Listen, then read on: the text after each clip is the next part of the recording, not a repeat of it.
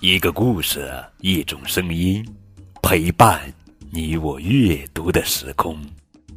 亲爱的宝贝，这里是荔枝 FM 九五二零零九绘本故事台，我是高个子叔叔。愿我的声音陪伴你度过快乐每一天。更多交流与互动，可添加微信号 FM 九五二零零九。今天高个子叔叔继续来讲《小熊宝宝》绘本系列故事，收起来。作者是佐佐木阳子，文图，波波兰翻译。哎呀，小熊，你去哪儿呀？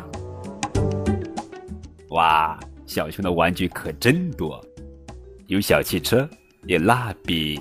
胡萝卜、方块、小兔子、小鼓，等一下，小熊！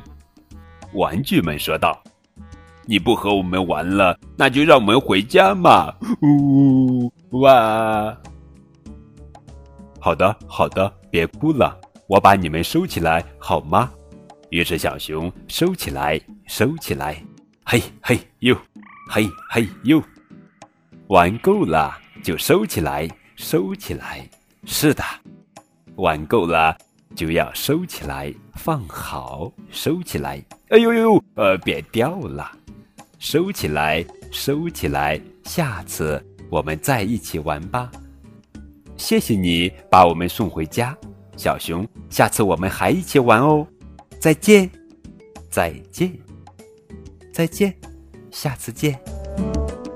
亲爱的小宝贝。你玩玩具之后，是不是也把玩具都收起来呢？